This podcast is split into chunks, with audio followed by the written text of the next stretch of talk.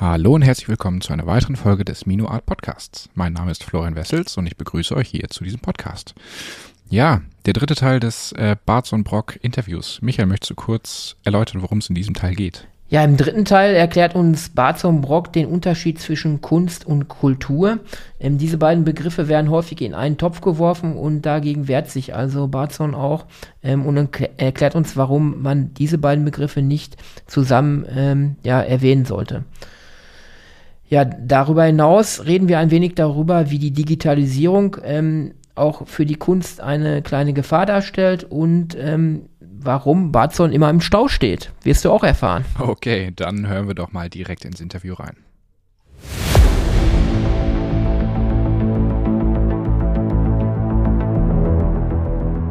Lecker Kunst, leicht verständlich. Ein Podcast von und mit Michael Neute. Der Künstler Mino bringt dir moderne Kunst und Street Art aus den urbanen Hochburgen unserer Zeit in dein Wohnzimmer.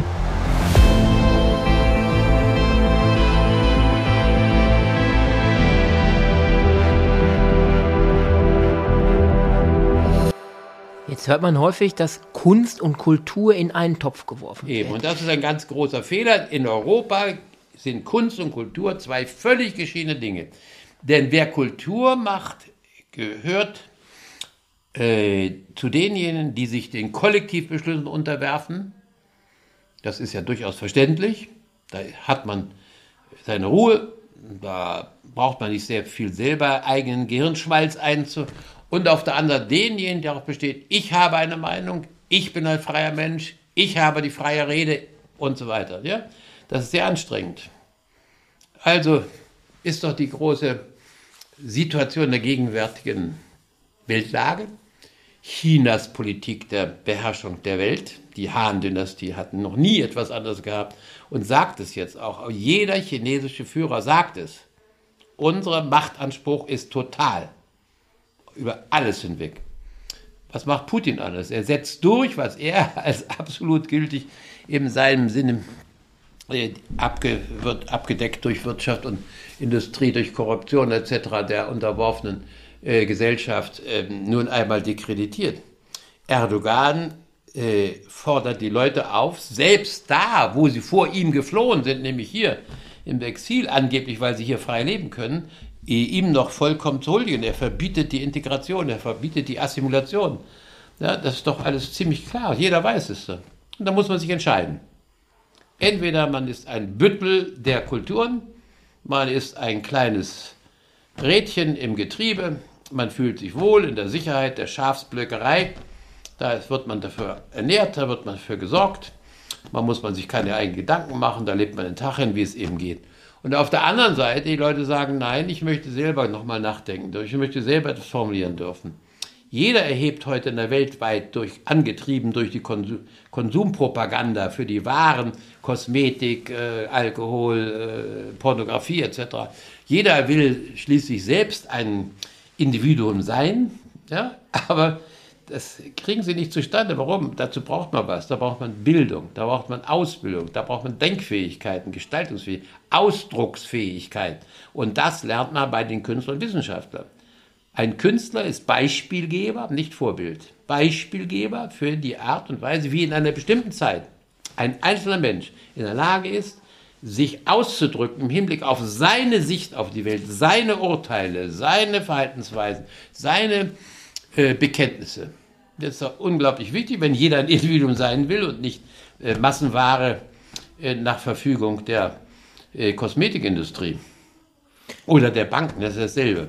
Die unterscheiden sich ja nichts. Führt die Digitalisierung nicht sogar dazu, dass wir gar nicht mehr selber entscheiden? Beispiel, wir gehen auf Google, ja. wir googeln ja. ein Produkt, das wird uns angezeigt als Platz 1 ja. bewertetes Produkt und in dem Moment wird uns schon die Entscheidung abgenommen. Wir entscheiden gar nicht mehr selber. wir werden unmündig Richtig. Äh, geschaffen. Das ist genau durch diese das, Algorithmen. Genau das ist, das zeichnen wir jetzt in Dokumenta. Da siegen die Googles und Co. Da haben sie die Herrschaft übernommen und das halten die noch für großartig. Ja? Die ganze Jugend ist ja besoffen von der Technologie, die in nichts funktioniert. Ich bin jetzt seit 70 Jahren Autofahrer. Ich war besser über die Verkehrssituation bis 1990 informiert über den Rundfunk als heutzutage. Ich stecke fast jeden Tag in irgendwelchen Staus, die gar nicht angezeigt wurden, die ich trotz elektronischer Übermittlung in zeitgleich, also Zeit nächster Nähe, nichts funktioniert. Die Bahn, was die Bahn fuhr pünktlich von äh, 1870 bis äh, 1955 oder was immer. Ja, aber doch nicht jetzt. Obwohl die Kommunikation angeblich, ja, und äh, Sprachen lernen. Die Leute konnten sicherlich vor 70 Jahren in viel höherer Qualität Fremdsprachen nutzen, um sich auszudrücken im Austausch mit anderen, Handelspartnern oder äh, Kulturrepräsentanten oder was auch immer, als heutzutage. Das Ausdrucksvermögen ist auch völlig verloren gegangen. Alle stammeln und stottern irgend so ein äh, bisschen fundamentales Englisch für Vollidioten herum. Ja, Sie müssen sich vorstellen, wie verkommen die Deutschen sind. Die veranstalten als Germanisten einen Kongress zu Hölderlin auf Englisch, obwohl gar kein Teilnehmer da ist, der nicht Deutsch spricht. Das fällt die gar nicht mehr auf. So besoffen sind sie von ihren Algorithmen, von der Vorherrschaft dieser Entscheidungs, ja, von sie glauben, der liebe Gott persönlich hat es. Heute, was früher Dogmatik der, der, Dogmatik der Kirche war, ist heute Dogmatik der Algorithmen. Ja, also, der liebe Gott war doch ein schwachsinniger kleiner Trottel im Vergleich zum Google-Chef oder zur Facebook-Chef. Das war ja lächerlich. Die Anmaßung Gottes gegenüber diesen Leuten, also Herrgott nochmal. Warum? Ist der. Weil sich ein Dreck darum scheren, dass es irgendetwas geben muss, was dem entspricht, was gesetzlich, äh, verfassungsgemäß, sinnvoll, menschheitsadäquat, humanitär oder irgendwie angemessen wäre. Nein, es interessiert ja ein Dreck. Und wenn sie Krieg führen, wenn sie afrikanische Kulturen vernichten, reihenweise, dann ist das nur im Interesse äh, eben dieser Funktionslogiken, das ist das Kuriose, die gar nicht funktionieren, die gerade auf Willkür beruhen. Siehe da, ja, was heute mitgeteilt wird im Hinblick auf Allgegenwart, Allverfügbarkeit, jederzeit alles, heißt, nichts gilt mehr. Denn wenn alles jederzeit überall da ist, ist jeder überfordert, aber zweitens, alles hebt sich wechselseitig auf in den Informationen. Wenn Sie heute eine Zeitungsleise selbst auf FAZ-Niveau ansehen, reiner Schwachsinn. Da wird nicht eine einzige begründete Aussage mehr geboten. Das ist alles Schwachsinn. Weil jede Aussage, so dezidiert sie gemacht wird, durch die nächste wieder aufgehoben wird und sofort überboten wird durch die allernächste. Und was gestern drin, was ist also der Unterschied? Wissen und Nichtwissen. Es geht nicht um Wissen.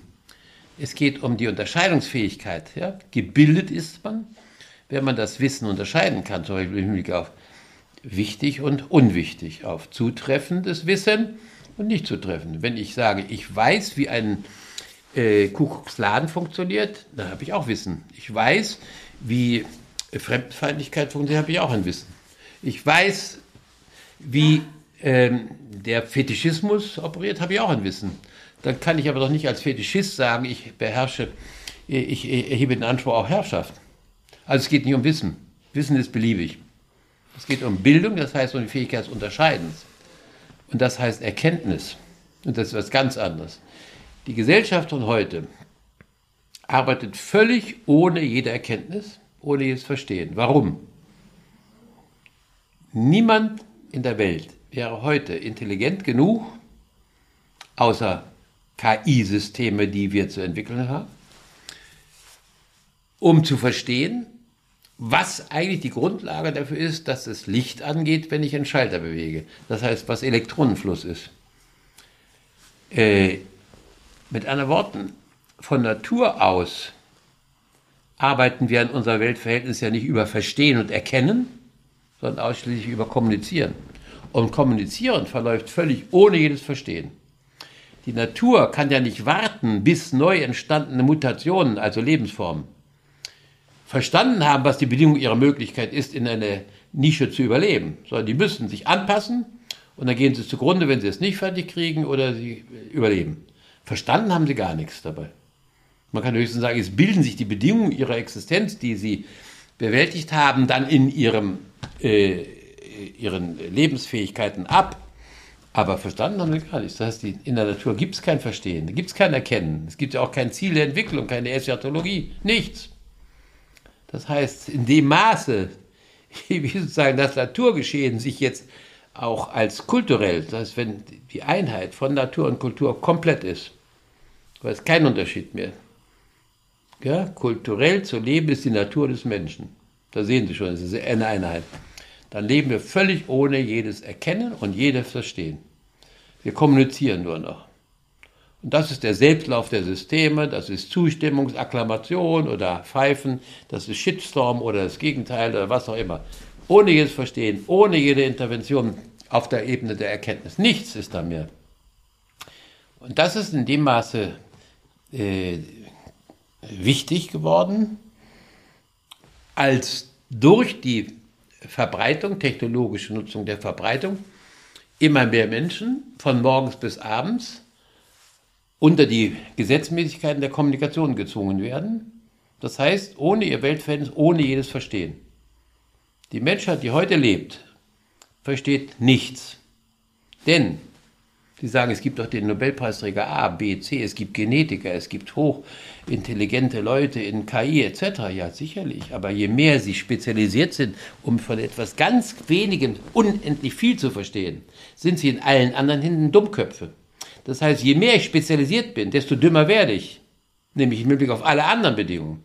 Mit anderen Worten zu sagen, die Menschheit ist doch intelligent, weil es überall Spezialisten für alles gibt, besagt gar nichts. Das heißt, es gibt überall die nächsthöhere Stufe von Dummheit.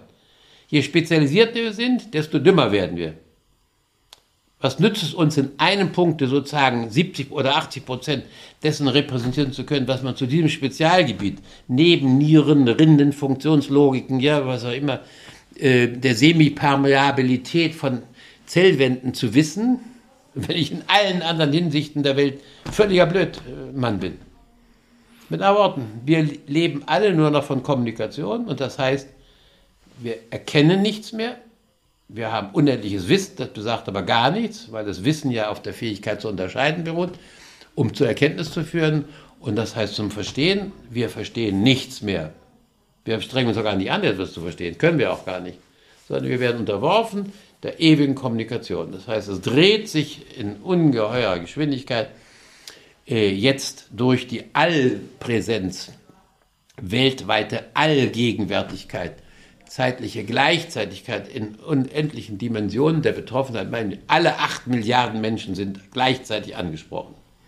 Ja, das gab es in der Weltgeschichte nicht. Da gab es mal in Ägypten, dass zwei Millionen Menschen betroffen waren von einem bestimmten kulturellen System oder in Persien vier Millionen, ja, oder bei den Griechen sechs Millionen oder was auch immer und bei den Roma vielleicht dann 40 Millionen, die gerade einer bestimmten ähm, Aufgabe zugeordnet wurden. Jetzt ist die Allgegenwart und die allzeitliche Repräsentanz so groß, dass alle auf gleiche Zeit in der gleichen Zeit betroffen werden von jedem Zwang zu kommunizieren. Das heißt, in totaler Hingabe an Kommunikation, das heißt an Weltverhältnis, ohne jede Erkenntnis und ohne jedes Verstehen. Und da sagen, ja, das ist der Selbstlauf ja, der Natur, stimmt. Aber was, was kennt die Natur? Die Macht des Stärkeren. Ja? Das heißt, es bleiben an, die anderen werden Opfer. Dagegen wehren wir uns doch alle. Wir wollen nicht Opfer eines solchen Regimes sein. Ja, wieso, wenn wir es alle mitmachen, Kommunikation verstehen und dann erheben den Anspruch, dass wir aber individuell medizinisch versorgt sein und unser Herzklappenproblem gelöst werden soll, unser Ernährungs, das ist doch absurd. Wenn wir sagen Natur, dann müssen wir die Gesetze der Natur anerkennen. Das heißt nichts anderes. Durchsetzung der Macht der Stärken, basta aus. Ja, und das war ja auch schon. Der dritte Teil des Interviews zwischen dir, Mino, und Barzon Brock. Äh, möchtest du kurz anteasern, worum es im letzten, im vierten Teil eures Interviews geht? Ja, genau. In dem vierten Teil des äh, hochspannenden Interviews mit Barzon ähm, geht es darum, ähm, die Auswirkungen von Kunst auf unseren Geist, da geht er näher drauf ein, und ähm, welche Bedeutung die abgelaufene Documenta 15 in Bezug auf alle bisherigen bislang hatte. Ähm, ja, darüber hinaus konnte ich mit ihm sprechen darüber, ähm, ja, was es heißt, einen individuellen Anspruch zu haben und wie man dies auf eine Kunstausstellung erlernen kann. Ähm, zum Schluss ähm, wird Barzon darauf eingehen, welche Macht die Kunst an sich für sich hat. Ganz genau, darum wird es nächstes Mal gehen. Ich sage danke fürs Zuhören und bis zum nächsten Mal. Das war Lecker Kunst, leicht verständlich. Ein Podcast von und mit Mino. Du kennst Menschen, die sich auch für die Kunst interessieren könnten? Dann teile diesen Podcast doch gerne mit ihnen oder gib uns eine Bewertung. Damit hilfst du auch anderen, uns zu finden.